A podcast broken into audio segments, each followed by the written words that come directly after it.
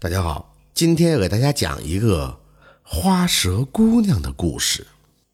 从前啊，有个书生去上学，在路边的岩洞里看见一条小花蛇，这饿的是央兮兮的。好心的书生就将带的饭都喂给了小花蛇吃。就这样，书生每天喂小花蛇，不知不觉的就喂了五年。这小花蛇呢，也慢慢的长大了。一天，书生放学回家，路过岩洞，在岩洞前竟多了一栋新盖的茅草屋。也就在这时，天上竟哗哗的下起雨来。他赶忙到茅草屋的屋檐下躲雨，可忽然门开了，这开门的是一个美貌的姑娘。这书生一下就看傻眼了。这姑娘把书生让进了屋中。他进屋一看呀，这茅草屋虽然不大，但是非常的干净整洁。姑娘忙搬椅子让他坐，自己呢则忙着弄饭给他吃。不一会儿，一顿简单的饭菜就做好了。这姑娘呢招呼书生吃饭，可刚拿起碗筷，书生突然想起来还没喂条花蛇呢，就端起了碗去了岩洞。可在洞里啊找来找去，怎么也没找到那条蛇，就只好又回到茅草屋。这外边的雨是越下越大。一直到了天黑，这没办法呀，书生便在茅草屋里边借宿了。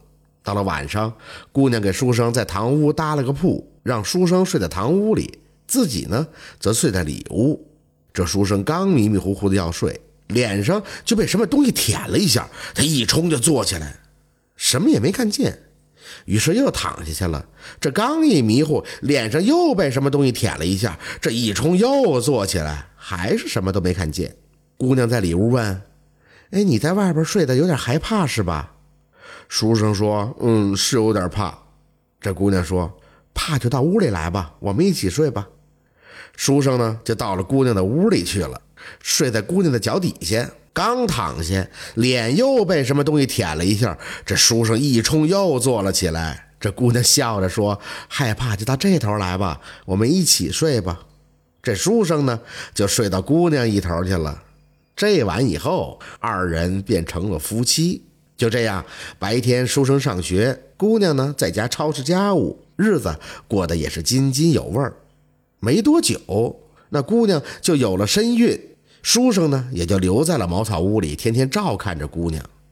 十月怀胎，一朝分娩，姑娘生了一个儿子，是又白又胖。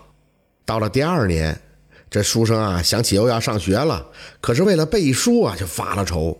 这姑娘说：“我教你呀。”于是呢，姑娘便一字一句地教书生读书。书生呢，照着她的读，一读竟然全都记住了。到学堂里，先生的背书，他把三年要读的书全都背了出来。让他默写课文，他竟然把三年的书又全都默写了出来。这先生是一脸的怀疑呀。于是便请来了端公，悄悄地给这书生看相。端公在窗外看了这书生的脸色，转身对先生说：“他被蛇精缠住了。”先生问他：“那有什么办法呢？”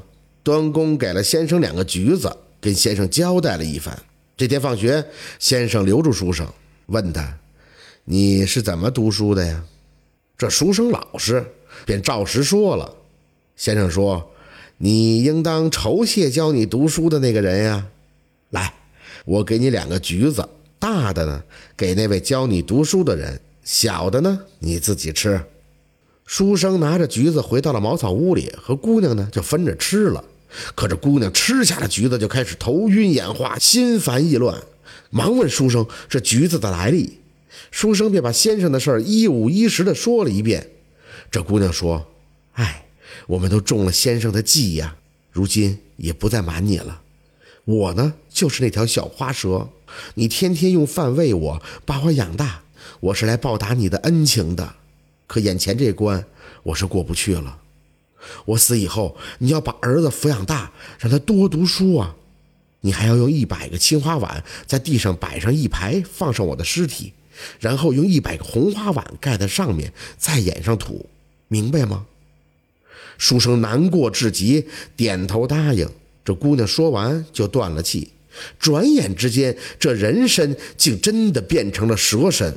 书生悲痛欲绝，但已无力回天，只好按照妻子生前的交代，把这妻子给埋了。之后离开了学堂，也不读书了，一心一意地抚养儿子，让儿子去上学读书。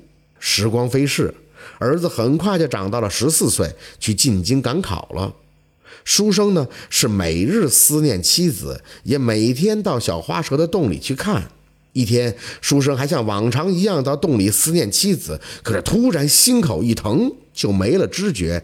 也就在这时，一块石板塌了下来，把书生的尸体封在了洞中。远在京城的儿子竟然真的高中了状元，皇帝呢还赐给了府邸。在入住新府的时候要升匾呀，可这匾却怎么也升不起来。这时一位大臣告诉他。只有令尊到了以后，这匾才能升上中堂。状元的儿子即刻坐轿返乡，可走进了茅草屋里，怎么也找不到父亲。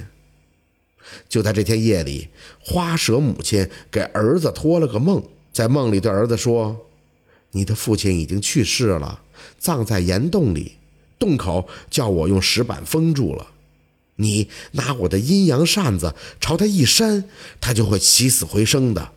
状元儿子猛地惊醒，一看枕边果然真的有把扇子，忙拿着扇子跑到岩洞，朝着石板一扇，那石板果然就裂开了。随后，那父亲懵懵懂懂地从岩洞里走出来，竟真的活了。父子俩抱头痛哭，又重新团圆。这就是花蛇姑娘的故事，感谢您的收听。喜欢听白，好故事更加精彩。